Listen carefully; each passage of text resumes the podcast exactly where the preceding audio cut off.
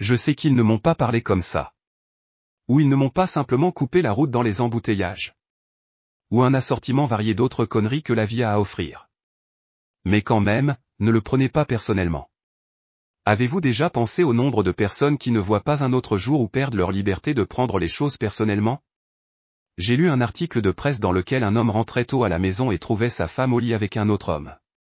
Le mari a tué l'homme.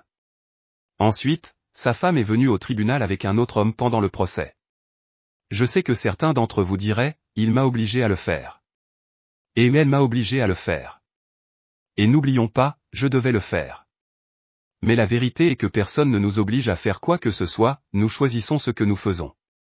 Si nous faisons des choix dans le feu de l'action, nous regretterons nos choix.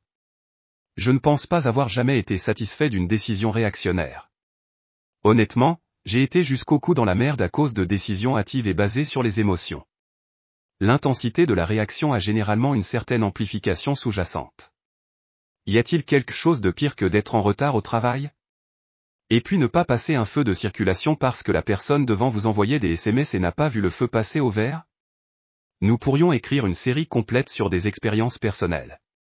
Comme nous pouvons le constater, nous ne pouvons éviter ces situations de la part d'autres personnes que si nous nous dirigeons vers le milieu de nulle part.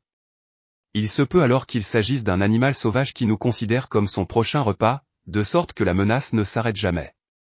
Certaines choses arrivent, ce qui nous amène à mon point principal. Ne le prenez pas personnellement.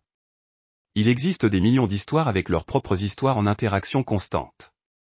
Et lorsque notre histoire croise ou s'écrase sur l'histoire de quelqu'un d'autre, cela peut être rien ou tout nous devons parfois réaliser que nous sommes souvent les architectes du résultat. La plupart d'entre nous ne se lèvent pas le matin en espérant passer une journée horrible. Si nous prenons une minute, nous souhaitons une belle journée. Si nous gardons cela à l'esprit lorsque nous avons le choix de gâcher notre journée ou notre vie, l'alternative logique est une journée paisible. Alors pourquoi ne faisons-nous pas ce choix 100% du temps? Laissez-moi vous présenter mon petit ami. J'utilise le terme ami de manière vague. L'acteur nuisible est l'orgueil et son ego tout aussi destructeur. Ces deux influences sont responsables de la mort de millions de personnes. La fierté a dressé les nations, les groupes, les familles et les individus les uns contre les autres, souvent jusqu'à la mort. Alors que nous approchons de notre destin tragique, l'orgueil et l'ego sont assis au pub, buvant et complotant la mort de leur prochaine victime. Je ne suggère pas que nous nous déplacions. Ou essayer de lutter contre ces offenses perçues jusqu'à ce que nous fassions sauter un joint. Je propose tout le contraire. Ne le prenez pas personnellement. Chacun a son histoire. Imaginez la personne qui a récemment découvert l'infidélité dans la relation, en plus d'un travail stressant, d'un collègue ennuyeux et d'une facture en souffrance. Ensuite, quelqu'un les coupe dans la circulation pour une raison quelconque. Le tsunami d'émotions est sur le point de se déchaîner. Ils peuvent devenir un danger routier lorsqu'ils se faufilent dans la circulation pour vous rattraper afin de pouvoir lancer une rhétorique colorée, ce qui a peut-être suffi jusqu'à ce que vous décidiez. Je sais qu'ils ne m'ont pas dit ça.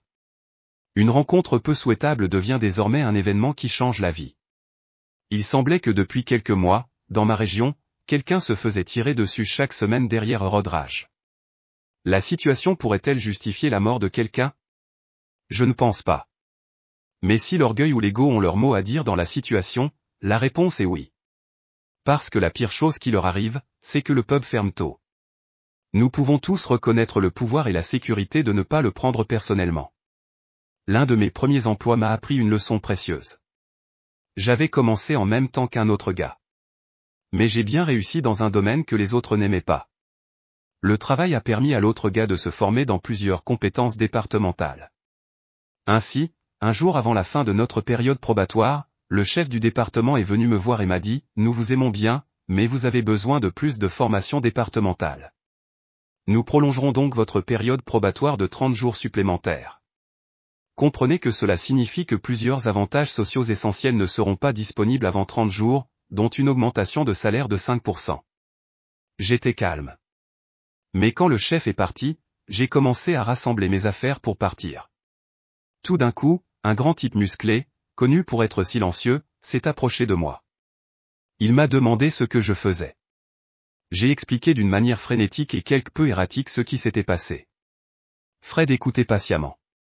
Il a ensuite dit calmement, vous voulez les récupérer? Tu veux te venger? Eh bien, bien sûr, je l'ai fait. J'ai dit oui.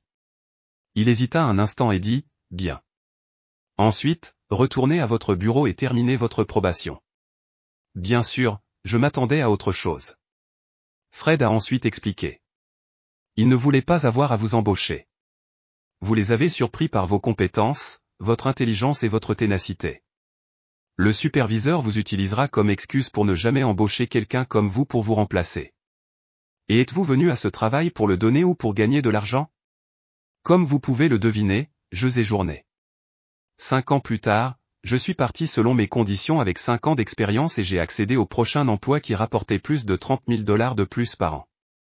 J'ai postulé ce matin-là. Les RH m'ont appelé cet après-midi et m'ont demandé si je serais prêt à commencer le lendemain car ils cherchaient depuis plusieurs mois quelqu'un avec l'expérience que j'avais. Ce superviseur avait des intentions louches bien avant mon arrivée. Et j'ai entendu dire qu'il avait été viré pour avoir détourné les fonds de l'entreprise avec des call girls. Ne laissez pas les problèmes mentaux des autres devenir votre perte. Je sais que les gens parlent de beaucoup de choses mais je prends l'habitude de transmettre des informations que je sais être vraies. L'art de ne pas, le prendre personnellement, vous sera très utile. Alors mes amis, à la prochaine fois. N'oubliez pas de vous aimer, tu n'es pas seul. Vous êtes pertinent et digne. Et ça,